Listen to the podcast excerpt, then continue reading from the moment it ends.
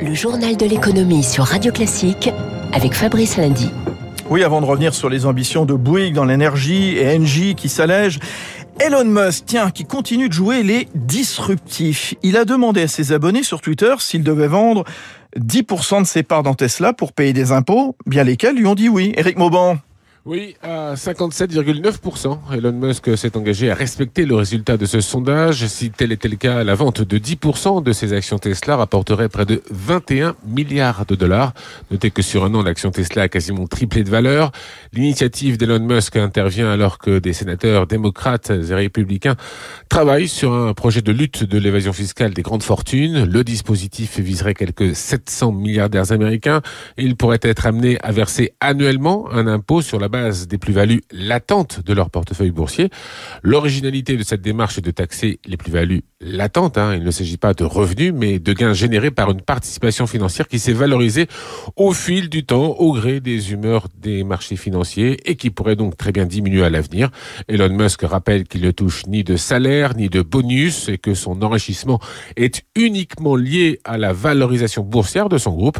Il se dit prêt à montrer l'exemple et céder une partie de ses actions pour payer des impôts, comme tant d'autres Américains. Merci Eric Mauban, Elon Musk qui faisait allusion bien sûr au projet de taxe sur les super riches porté par les démocrates en vue de financer les programmes d'investissement de Joe Biden. Juste avant le week-end, justement, le plan de 1200 milliards de dollars d'investissement dans les infrastructures, routes, ports, aéroports, réseau Internet aussi, il faut pas l'oublier, aussi une fracture numérique là-bas aux États-Unis, a été adopté à son tour par la Chambre des représentants. Sur les marchés, retour au calme ce matin après les records de vendredi, les trois indices de Wall Street, Paris d'ailleurs aussi au-dessus des, des 7000.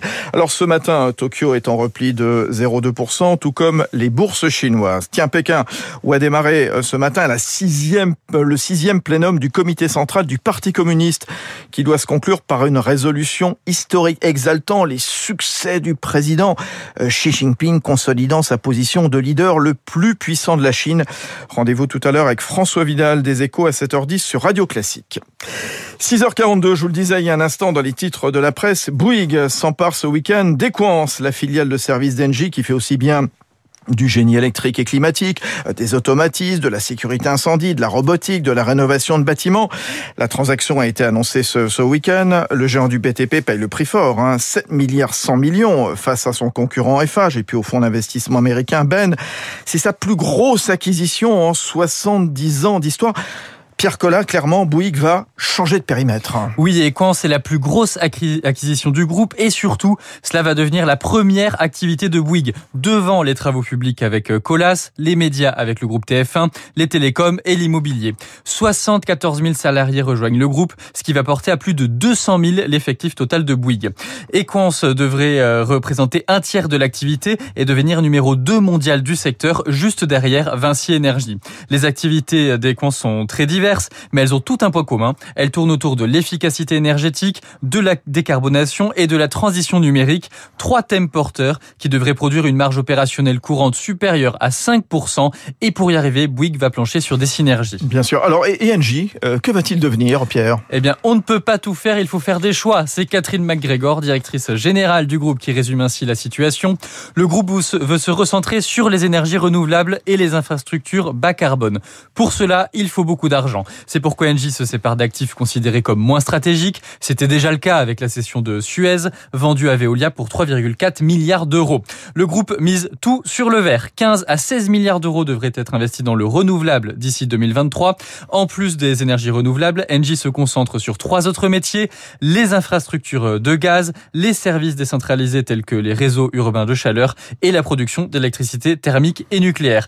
Plus rien à voir donc avec la structure des débuts lors de la fusion GDF tout juste, Pierre Collat, merci beaucoup. Titre évidemment à surveiller à la Bourse de Paris, celui de Bouygues, celui de Engie tout à l'heure à l'ouverture.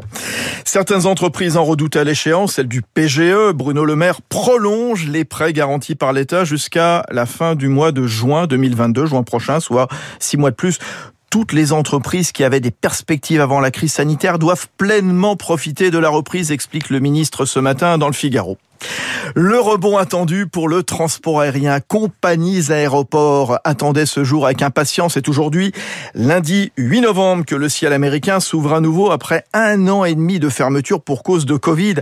L'axe transatlantique, il est primordial dans le marché européen de l'aérien. C'est ce que rappelle Gilles Gompers, le directeur général d'Avico. Les États-Unis, c'est vraiment la première destination pour tous les pays d'Europe. Plus de 8 millions de passagers au départ de la France. Pour donner des comparables, le Canada, c'est 2 millions et demi, la Chine, c'est 2 millions. Donc effectivement, sur les vols long courriers, c'est de très loin le premier marché. Ce marché est constitué pour une bonne partie d'hommes d'affaires et donc avec des tarifs unitaires qui sont plus importants. Là, on retrouve un potentiel de trafic normal sur des délais très courts et ça permet effectivement de soulager énormément les compagnies aériennes qui encore aujourd'hui sont dans le fond de la crise avec tout ce que ça représente en termes de diminution de la trésorerie.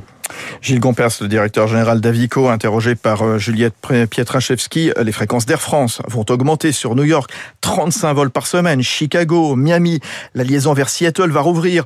Avec une nouveauté, un vol se fera au départ de Pointe-à-Pitre vers New York deux fois par semaine. La FinTech Conto, la banque des petites et moyennes entreprises, s'apprête à boucler un tour de table qui la valoriserait à 3 milliards et demi. Information des échos. Elle pourrait devenir la start-up la, la mieux valorisée des licornes françaises. L'antivirus McAfee, lui, est en passe d'être racheté pour plus de 10 milliards de dollars par un groupe composé de plusieurs fonds de private equity. Son titre avait bondi de 20% en clôture à Wall Street vendredi soir. Il est 7h moins le quart sur Radio Classique à suivre. Sébastien Proto, directeur général adjoint du groupe Société Générale.